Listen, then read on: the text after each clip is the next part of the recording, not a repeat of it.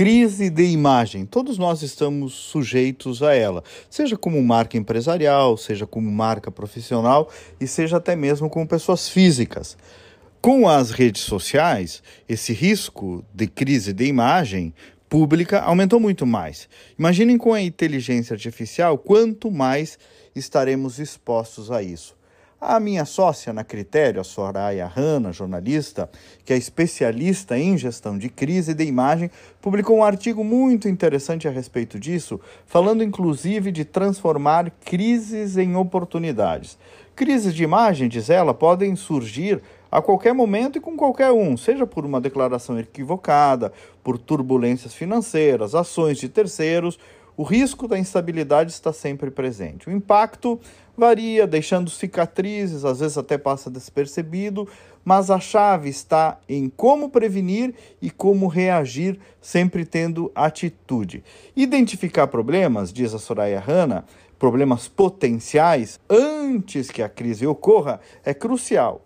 Quando se mapeia vulnerabilidades, se prepara planos de contingência, as organizações adquirem condições de controlar as questões desde a raiz e encarar adequadamente os desafios. E aí depois a resposta tem o poder inclusive de mudar o jogo, construir confiança, o que é fundamental para preservar uma reputação. Agora, tem que ser com autenticidade, verdade, empatia e atenção das marcas e, e dos seus líderes.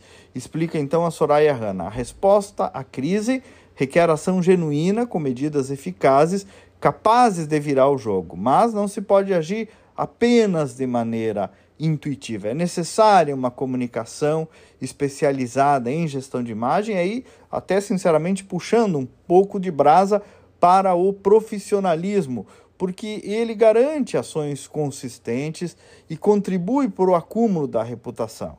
É, uma crise vai muito além de questões legais, comerciais ou institucionais. É, o tempo dos tribunais às vezes é um e o tempo da opinião pública do jornalismo é outro. Então, a Soraya Hanna conclui então dizendo que se você não contar a sua história, alguém o fará e que nessa nova era em que todos são influenciadores, controlar a narrativa é extremamente desafiador, mas é possível buscar algum nível de domínio agindo de forma planejada e somando esforços. E quando a crise chegar, e talvez um dia ela chegue, reforce sua essência, retome o que realmente lhe é caro com verdade e retidão. Buscar o equilíbrio, nem supervalorizar, nem subestimar uma crise, mas agir diante dela e sempre com profissionalismo, porque a reputação é o nosso maior patrimônio.